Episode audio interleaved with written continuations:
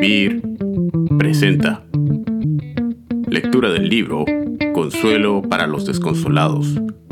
El consuelo de Cristo a una madre en angustia. Por John Flavel. Narrado por Jaime Daniel Caballero. El libro Consuelo para los desconsolados fue publicado en enero del 2020 por la editorial Teología para Vivir. En esta sección narramos el prefacio, que corresponde a las páginas 13 al 34 de la versión del libro.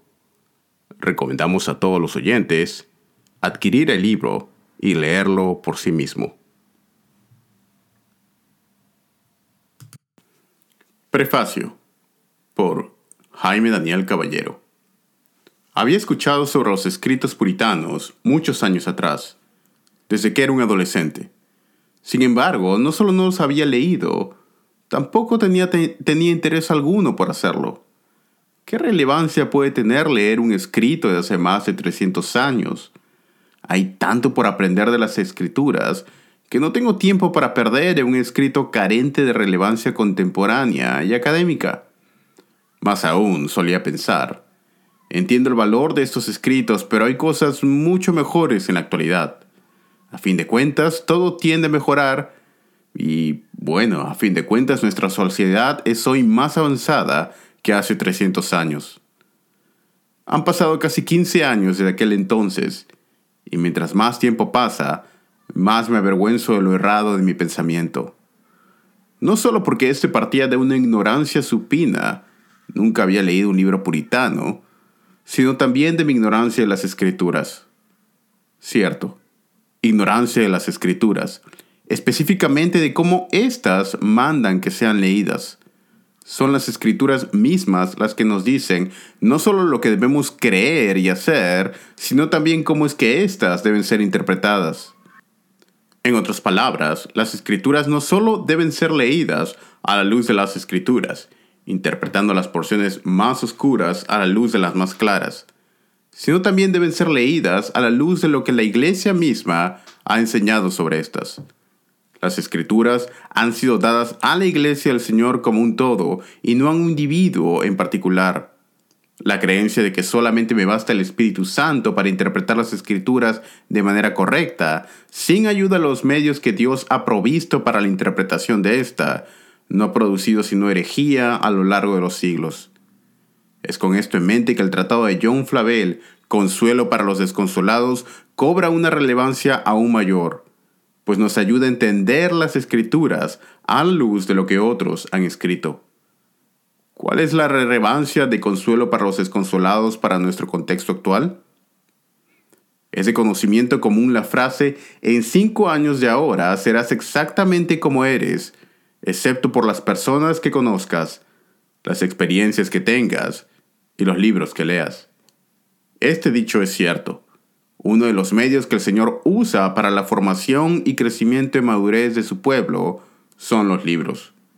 John Flavel ha ejercido una tremenda influencia en un número de hombres que han sido grandemente usados por Dios. Basta con citar solamente dos ejemplos, Jonathan Edwards y George Whitfield.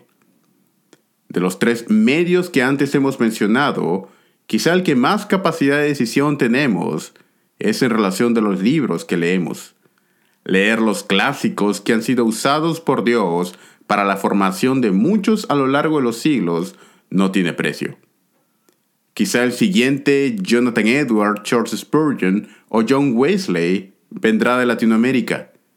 Quizás sea ahora un niño el cual en la providencia del Señor recibirá este libro en sus años de adolescencia. No estamos llamados a ser puritanos, ni tratar de reduplicar dicho movimiento, mas sí debemos imitar la piedad de estos. Para ser como ellos, debemos orar como ellos, leer lo que ellos leyeron y sufrir como ellos sufrieron. A. Un consuelo para los que sufren. Hay un número de temas dentro de la obra que son de particular relevancia para nuestro contexto latinoamericano. El tratado fue originalmente escrito para una madre de la congregación de Flavel que recientemente había perdido a su hijo. Como tal, El libro es de invaluable ayuda para todos aquellos que se encuentran en aquel valle sombrío del sufrimiento, y por el cual todos en algún momento y más de una vez tendremos que pasar. El contexto en el cual Flavel escribió el libro tiene más en común en casi todo el aspecto con la Latinoamérica del siglo XX que con el de Inglaterra del siglo XVI. La fe evangélica nació y creció en nuestro continente en medio de las dificultades y problemas que trajeron como consecuencia las guerras civiles y gobiernos militares, a las que muchas de nuestras naciones estuvieron sometidas desde finales de la Segunda Guerra Mundial hasta la caída del muro de Berlín. Casi toda la era de la Guerra Fría y antes de eso por el colonialismo. Pocos autores entienden el sufrimiento en la vida cristiana mejor que Flavel y casi nadie ha sido capaz de dar consuelo pastoral para los sufrimientos de la manera que Flavel lo hace. Este libro es particularmente útil para todos aquellos que se encuentran sufriendo. Ese es el propósito del libro, dar consuelo a los desconsolados. B. Una guía para ministrar a aquellos en sufrimiento. Un segundo tema que es de vital importancia para nuestro contexto latino tiene que ver con el aspecto pastoral de esta obra. Vivimos en una era de crisis pastoral en Latinoamérica. Tristemente, muchos de nuestros pastores más conocidos son apóstoles y profetas, que a través de un falso evangelio que promete bienestar y prosperidad buscan lucrar con la fe y esperanza de sus ovejas. Nada forja más el carácter de un hombre de Dios que el sufrimiento. Cuando Dios quiere usar a alguien, primero lo hace sufrir. Una de las razones por las cuales la iglesia latinoamericana actual está tan obsesionada con el bienestar y la prosperidad aquí y ahora es porque ya no anhelan las riquezas del cielo. Cristo ya no les parece glorioso. No anhelan el cielo justamente porque quieren tener su cielo aquí. Una de las benditas bendiciones del sufrimiento es que nos permite ver las cosas desde un ángulo escatológico desde la manera como en verdad son, y de esa manera anhelar la resurrección.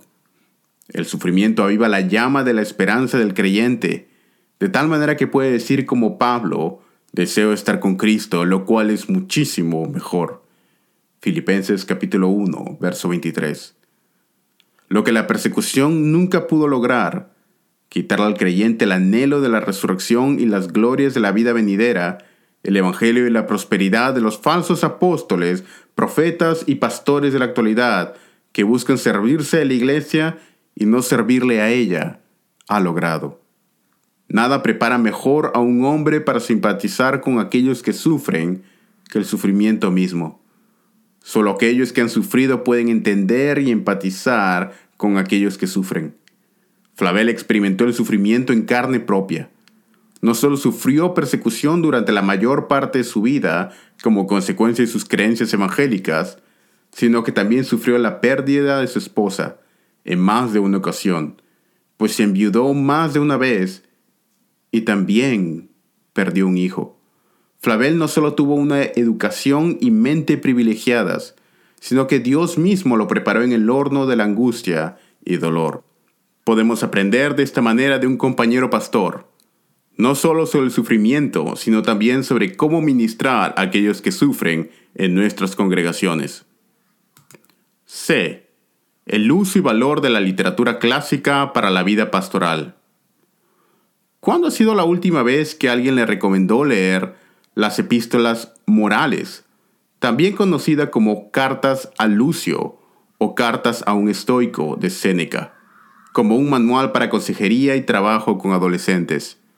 Si usted se encuentra en las mismas circunstancias que yo, entonces su respuesta será nunca. Sin embargo, casi en cada página de este tratado podemos reconocer una selección de lo mejor de la literatura clásica. Autores como Séneca, Plutarco, Aristóteles, Catón, entre muchos otros, figuran en casi cada página de los escritos de Flavel. Aunque no siempre Flavel los cite textualmente, Existen referencias a los mismos en casi cada página de sus escritos. Flavel no es una excepción en esto, sino que podemos identificar esta tendencia también en la mayoría de escritos puritanos y reformados, particularmente de la etapa precrítica, es decir, antes del siglo XVIII. Flavel hace uso en esta obra particularmente de la epístola 99 de la obra Cartas a Lucio, que lleva por título Consuelo para aquellos que sufren o Consuelo para los enlutados. Flavel hace uso extensivo de varias de las obras de Séneca, pero particularmente de esta sección para apoyar algunos de los argumentos principales de esta obra. Es probable que el título de la obra de Flavel se derive de la obra de Séneca. Flavel no solamente tenía un dominio impresionante de las escrituras, a fin de entenderlas y aplicarlas de manera cristocéntrica, sino que también hace uso de los mejores escritos de otros teólogos de su época. Y no solamente aquellos que compartían su misma tradición reformada, sino también de católicos romanos e incluso judíos. Pero un punto adicional a notar es el manejo impresionante de la literatura clásica, tanto en griego como en latín, de parte de Flavel y otros puritanos. Después de todo, el currículo de educación, tanto en la escuela como en la universidad, era clásica. Esta es una de las diferencias principales entre los teólogos de los siglos XVI al XVIII y los teólogos actuales, su manejo de la literatura clásica. Es por esto que su manera de escribir no solo era teológicamente profunda y pastoral, sino también bella desde un punto de vista literario. Los teólogos de la era precrítica, particularmente antes de mediados del siglo XVIII, no solo estaban preocupados con meramente transmitir conocimiento, sino de hacerlo de manera bella. Esto es lo que hace la diferencia entre una obra de arte y un graffiti. Esto es, en parte, lo que diferencia muchas de las obras clásicas, como la obra de Flavel que usted tiene en sus manos, de muchas actuales. Otro punto que debemos notar es que la noción de algunos creyentes evangélicos de no leer o no ver la importancia de leer la literatura clásica o secular, como por ejemplo a Séneca o Aristóteles, hubiera sido considerado algo impensable para los puritanos. Esto debido a que en algunas ocasiones un menosprecio de la literatura secular parte de una concepción errada de la gracia común del Señor. Un mal entendimiento de la gracia común de Dios es, en última instancia, un mal entendimiento del atributo de la gracia de Dios, del carácter de Dios, del hombre como creado a la imagen de Dios, del pecado e incluso en algunas ocasiones del Evangelio mismo. Existe valor en leer las obras clásicas, de la misma manera que existe valor en el ser humano. Un consejo particular para aquellos que son estudiantes de teología sería el siguiente. Por sobre cualquier otro libro, vive en las escrituras. Estúdialas y memorízala, si es posible en los idiomas originales. Después de esto, estudia las obras clásicas. Familiarízate con el pensamiento de Sócrates, Aristóteles, Séneca, así como con los grandes maestros de la Iglesia como Agustín, Tomás de Aquino y Juan Calvino. Por último, lea a los mejores teólogos contemporáneos, tanto de tu propia tradición como de otras. Y mientras haces esto, lee el diario con las noticias actuales. De poco te sabrá conocer lo mejor del pensamiento universal si no conoces lo que está ocurriendo a la vuelta de la en tu barrio. D. Un manual para sufrir piadosamente. Un cuarto tema importante dentro del libro es la importancia de sufrir de una manera que agrade a Dios. Los puritanos buscaban hacer todo para la gloria de Dios. La pregunta que Flavel plantea responder en este tratado no es ¿permitirá Dios que sufra? o ¿por qué permite Dios el sufrimiento? Sino más bien, ¿de qué manera puedo sufrir de una manera que agrade a Dios? Es justamente aquí donde ya se unen las diferencias principales entre Consuelo para los desconsolados y otros libros contemporáneos que abordan el tema del sufrimiento. Mientras que los libros contemporáneos comienzan a menudo con la pregunta ¿por qué permite Dios el sufrimiento? o más aún, ¿es la voluntad de Dios que sufra? Flavel, por otro lado, comienza su razonamiento con ambas como presuposiciones. Este punto no es un tema de debate para Flavel, pues su respuesta en ambos casos es positiva. Dios sí permite sufrimiento en la vida de los creyentes, pero más aún es la voluntad de Dios en ciertas ocasiones que su pueblo sufra. Si estás respirando, entonces vas a sufrir. El sufrimiento en la vida es tan inevitable como respirar. La pregunta correcta con la que un creyente debe comenzar a tratar este punto es, ¿de qué manera puedo estar preparado para sufrir de manera que agrade a Dios cuando éste permite sufrimiento en mi vida? Flavel, junto con la tradición puritana, buscaban complacer a Dios en todas las áreas de su vida, y esto incluía el sufrimiento. Una de las cosas que distingue más a un cristiano de uno que no lo es, es justamente en la manera como sufren. Quizá nada revele lo que verdaderamente hay en el corazón de mejor manera que el dolor y el sufrimiento. Consuelo para los desconsolados representa una de las mejores obras pastorales de todos los tiempos. La misma es una ventana a la manera de cómo hombres piadosos de Dios ministraban y cuidaban de las ovejas. Hombres como Charles Spurgeon, John Bunyan, John Owen, Jonathan Edwards, entre otros. Sin embargo, quizá alguien podría objetar de la siguiente manera. Estoy de acuerdo con que John Owen, John Flavel, Jonathan Edwards, entre otros, fueron grandes maestros, muy usados por el Señor en su tiempo. Sin embargo, ¿por qué necesitamos aprender de alguien que vivió hace tanto tiempo? ¿No es acaso que en la actualidad tenemos más y mejores maestros? ¿Por qué necesitamos aprender de Jonathan Edwards cuando tenemos, por citar un ejemplo, solamente a buenos maestros piadosos como John MacArthur o John Piper? Bueno, espero que la siguiente sección ayude a aclarar este punto. Interpretando las escrituras a la luz de otros maestros. Quisiera analizar el siguiente texto con ustedes. Efesios capítulo 4 versos 11 al 14. Y él dio a algunos el ser apóstoles, a otros profetas, a otros evangelistas, a otros pastores y maestros, a fin de capacitar a los santos para la obra del ministerio, para la edificación del cuerpo de Cristo, hasta que todos lleguemos a la unidad de la fe y del pleno conocimiento del Hijo de Dios, a la condición de un hombre maduro, a la medida de la estatura de la plenitud de Cristo entonces ya no seremos niños sacudidos por las olas y llevados de aquí para allá por todo viento de doctrina, por la astucia de los hombres, por las antimañas engañosas del error. Del estudio de este texto se desprenden dos puntos que analizaremos a continuación.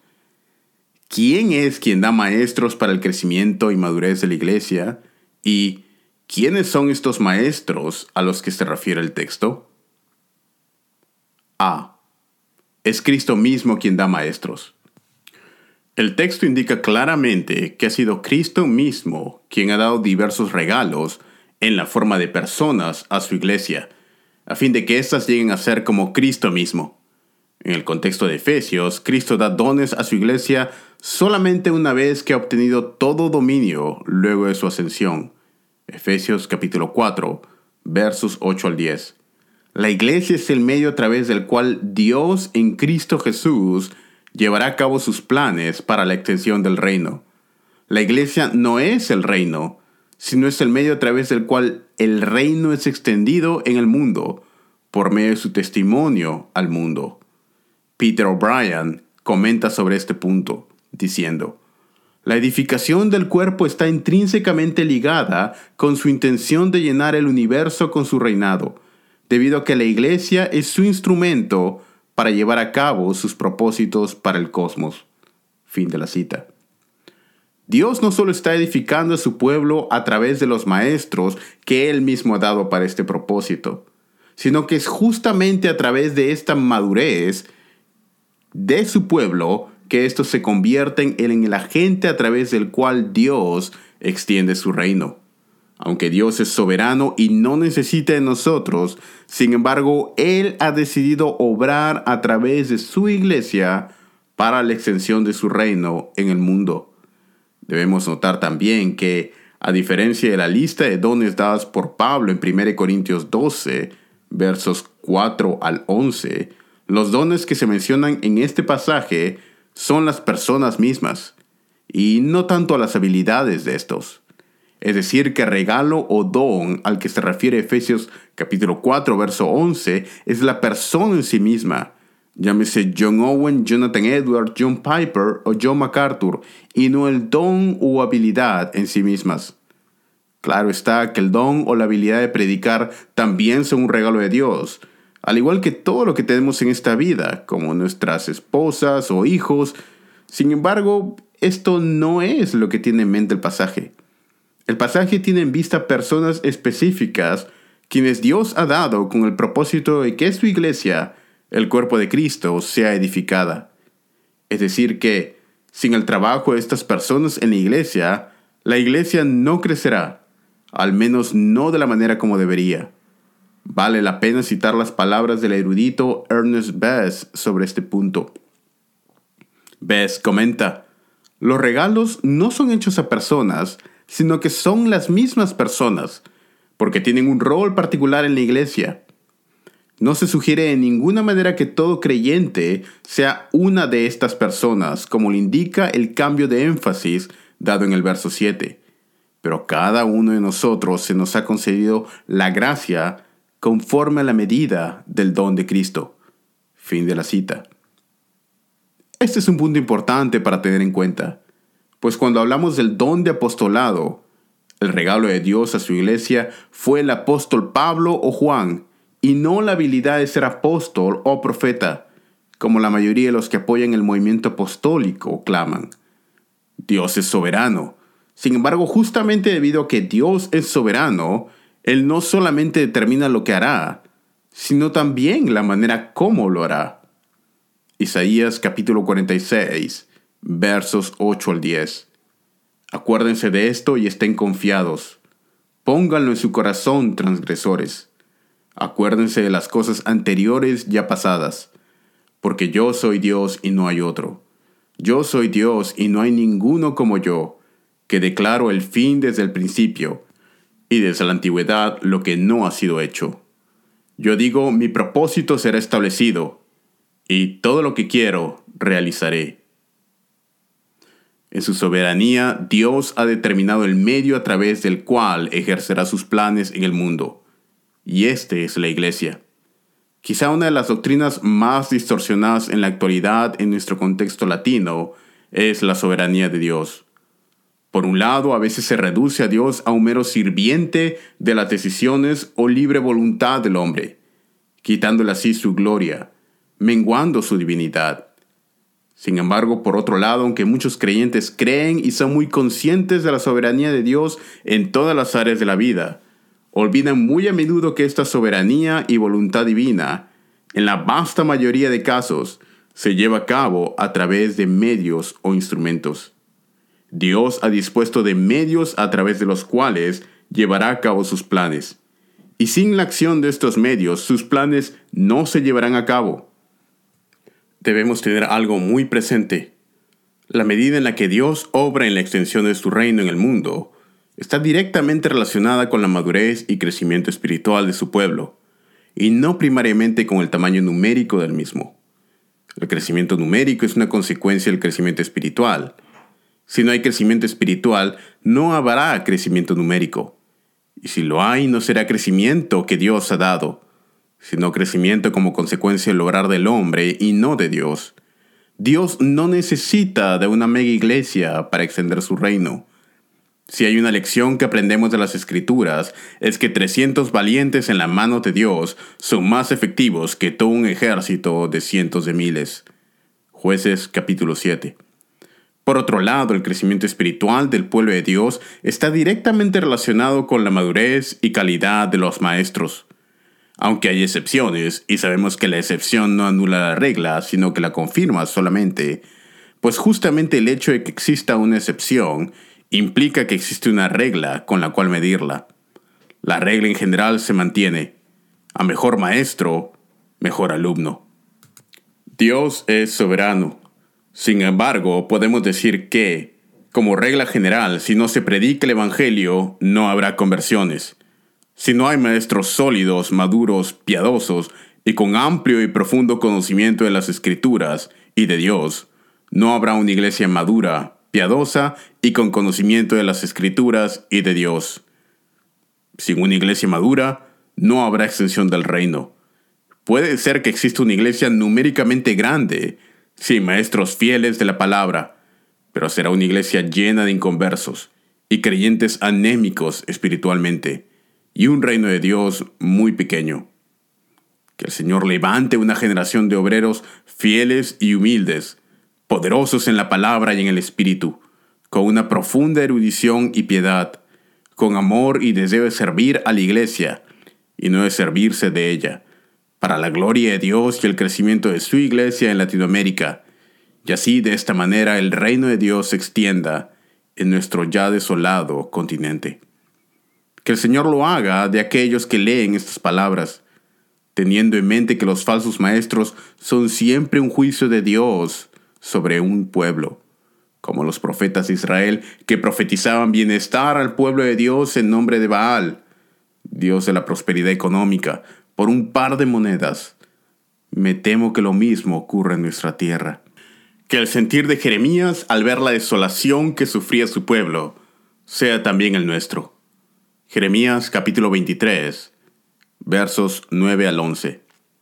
En cuanto a los profetas, quebrantado está mi corazón dentro de mí. Tiemblan todos mis huesos. Estoy como un ebrio, como un hombre a quien domina el vino, por causa del Señor y por causa de sus santas palabras.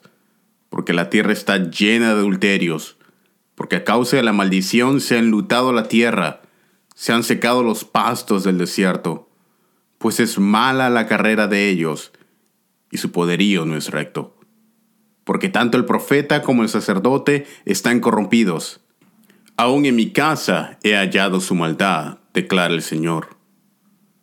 Las palabras del profeta Jeremías hacen eco con la realidad de mucho de la iglesia evangélica latinoamericana, la cual ha cambiado la palabra de Dios por sueños y visiones. B. ¿Quiénes son estos maestros dados por Cristo? El regalo de Dios y el medio para la edificación de su pueblo son personas, maestros y las enseñanzas de estos. En un sentido inmediato se refiere a los pastores que enseñan la palabra de Dios en las congregaciones locales. Sin embargo, no está limitado a los mismos.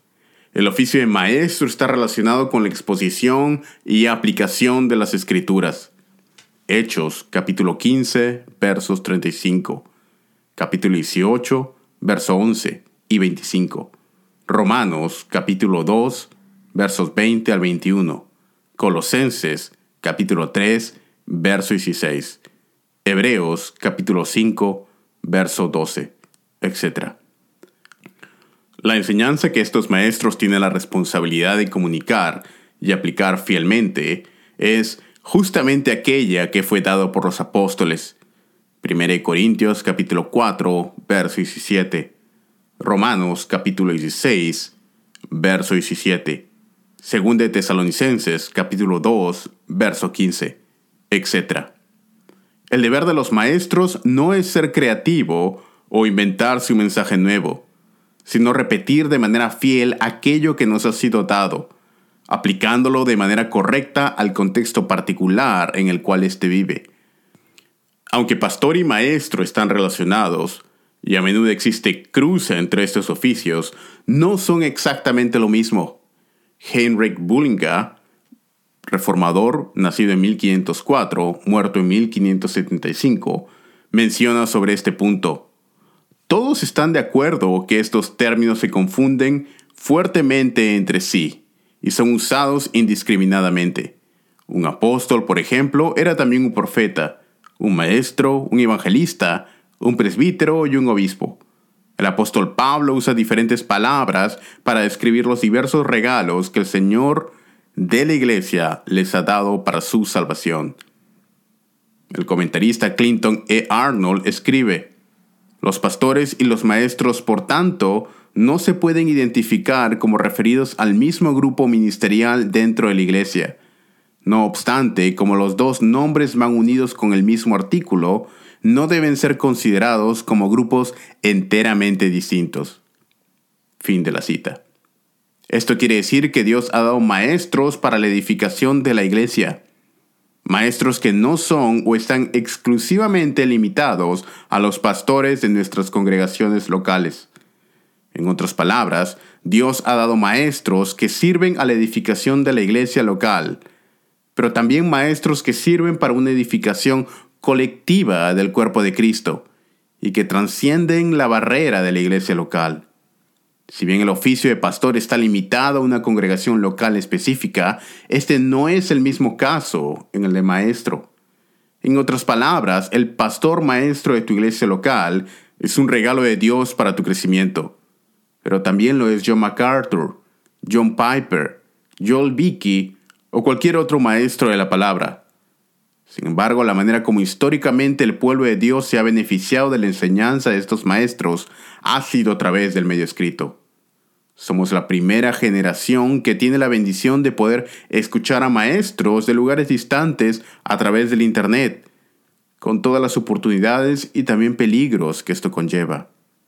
Es el Espíritu Santo quien produce el crecimiento, pero el Espíritu usa medios. Mientras mejor el maestro, mayor la posibilidad de crecimiento del alumno. Piense por un instante los cuatro o cinco maestros de la palabra que más le hayan sido de ayuda. Ahora trate de responder a esta pregunta. ¿Quiénes fueron los maestros de estos maestros? ¿Quiénes fueron aquellos que ejercieron una mayor influencia en estos? Salvo pocas excepciones y variaciones entre los mismos, la respuesta será muy similar entre todos. Agustín de Hipona, Atanasio, Juan Calvino, Martín Lutero, John Owen, John Flavel, Jonathan Edwards, John Wesley, Bibi Warfield, entre otros. Las respuestas casi siempre son las mismas. Los más grandes producirán inevitablemente a grandes maestros también. Lo opuesto también es cierto. Maestros pequeños producirán alumnos aún más pequeños. Este, tristemente, ha sido el caso con la mayor parte de la iglesia en Latinoamérica. Tenemos una iglesia que numéricamente tiene un kilómetro de largo, pero de madurez tiene como una pulgada de profundidad. Esto en parte se debe a los maestros que hemos tenido.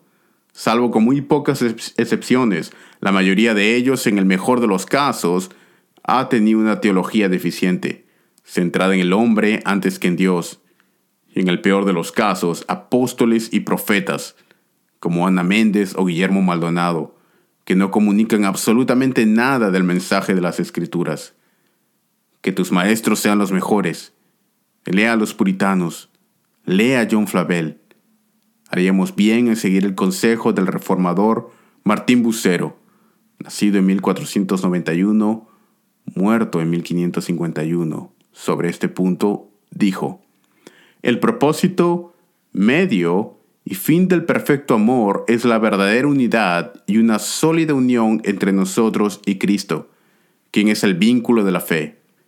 Cristo debe ser el modelo y ejemplo para nuestra vida, de tal manera que aprendamos a no aceptar o saber nada aparte de Él.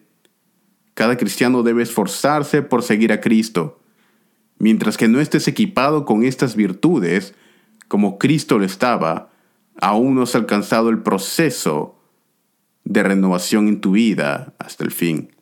Aún no has llegado a la meta y por lo cual aún estamos en nuestro peregrinaje en esta vida. Conclusión. No crecerás en la fe cristiana y la madurez de Cristo si no recibes una buena enseñanza de las Escrituras. Algunos creyentes tienen una idea mística, cuasi budista, del crecimiento en la vida cristiana. Piensan que un día se echarán a dormir y al día siguiente, por arte de magia o quizá por la imposición de manos de algún profeta, recibirán un crecimiento y madurez inusual en la vida cristiana. Lamento decepcionarlos. Esto no ocurrirá. Dios no solamente ha señalado aquello que hará, el crecimiento y madurez de su iglesia, sino que también ha prescrito la manera como este crecimiento a la semejanza de Cristo se llevará a cabo, a través de maestros. Juan Calvino escribe sobre este punto con relación a la madurez de los creyentes. Dios mismo podría haber hecho esto si así lo hubiera querido, pero Él ha delegado esto al ministerio de los seres humanos Pablo enseña que este ministerio es necesario porque es la voluntad de Dios. No podría haber comendado el ministerio de la palabra de manera más elevada que por ascribirle este efecto a la misma. Fin de la cita. Vale la pena citar una vez más a Clinton Arnold. Dice, la comunidad cristiana es esencial para crecer en madurez, porque Cristo ha dotado soberanamente a cada individuo con habilidades especiales para ministrar a todos los otros miembros.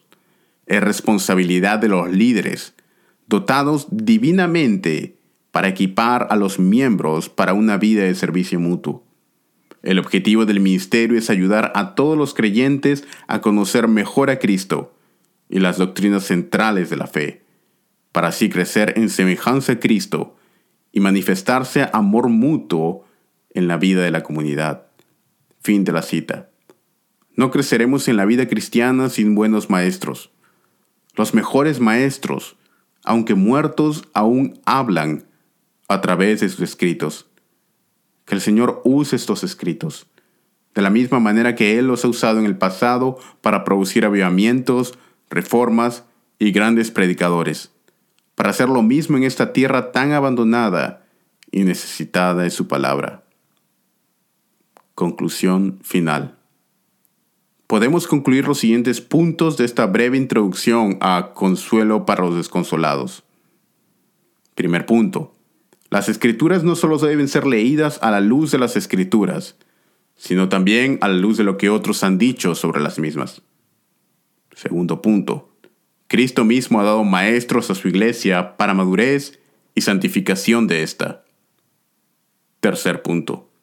Estudiar las escrituras a la luz de la interpretación histórica de la Iglesia nos ayuda a discernir las doctrinas primarias de las secundarias. Puntos para tener en cuenta al momento de leer esta obra. Hay algunos puntos que deben tenerse en cuenta al momento de leer esta obra. Primero, el libro ha sido traducido de la versión original en inglés. No ha sido abreviado de ninguna manera y contiene el prólogo, introducción y epílogos originales de John Flavel. Segundo, la edición en inglés que se ha usado es la siguiente: A Token for Mourners or The Advice of Christ to a Distressed Mother, en The Whole Works of the Reverend John Flavel, volumen 5, páginas 604 al 666. Tercero, en caso de que se indique lo contrario, hemos seguido la siguiente convención. Las citas en el cuerpo del texto corresponden a la Reina Valera 1960, mientras que las citas completas, como una cita de bloque, en un párrafo aparte y con un tamaño de letra reducido, corresponden a la versión La Biblia de los Hispanos.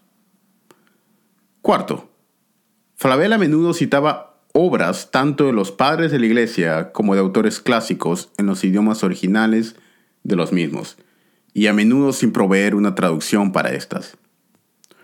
Las citas de los idiomas bíblicos originales, griego y hebreo, así como latín, han sido hechas por el editor. Cada vez que ha sido posible, he tratado de buscar la referencia en obras de publicación contemporánea. El texto ha sido dejado como una nota al pie de página. Quinto, en algunas instancias se ha citado de manera completa el texto de la escritura, en los casos cuando Flavel solo citaba una parte del mismo o solo las palabras iniciales, a fin de proveer una mayor comodidad a la lectura del texto, por un lado, y por otro, por la convicción del editor de que las escrituras tienen poder en sí mismas. Un llamado de ayuda. La publicación de este libro ha sido posible gracias al trabajo de un grupo de voluntarios. Esta obra ha sido netamente autofinanciada y necesitamos vender copias para solventar la traducción de más obras. De lo contrario, nos será imposible seguir sirviéndoles de esta manera. Pedimos pues a los lectores que nos ayuden comprando nuestros libros, con el fin de seguir publicando más obras clásicas. De lo contrario, nos será imposible seguir publicando libros de esta calidad. Entre las obras que tenemos proyectadas a traducir en los próximos dos años están Teología Bíblica por Gerhardus Voss, El Arte de Predicar de William Perkins, La Caña Golpeada por Richard Sibbs, Cartas de Samuel Rutherford, sobre el objeto y la manera de la justificación por fe de Thomas Whitwin, El pastor renovado de Richard Baxter, Comunión con Dios por John Owen, El progreso del peregrino de John Bunyan, La naturaleza humana en sus cuatro estados de Thomas Boston, Afectos religiosos de Jonathan Edwards, entre muchos otros. Todas serán las obras originales, sin abreviar, en español contemporáneo y altos estándares académicos. Si desea contribuir con esta obra, ore por nosotros. Compre nuestros libros y si desea, también puede contribuir económicamente.